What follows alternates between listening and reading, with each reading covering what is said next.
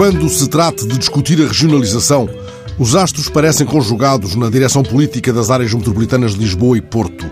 Basta ler a importante entrevista dos respectivos presidentes esta manhã ao JN.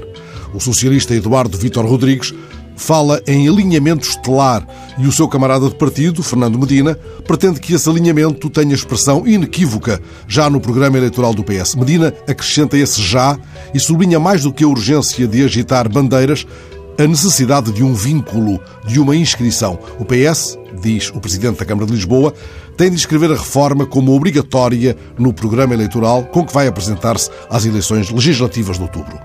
Se a vontade dos autarcas de Lisboa e Gaia tiver acolhimento no programa eleitoral socialista, sugiro que ambos se disponibilizem para uma jornada de campanha em plena ponte da Açureira.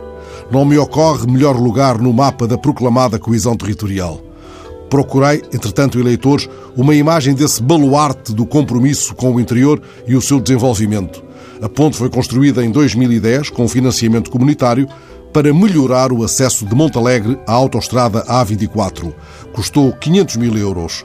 Já lá vai uma década e a ponte ali ficou, podendo ser vista do ar por um drone ou das margens que veio unir, mas ninguém tratou de garantir o acesso a tal melhoramento.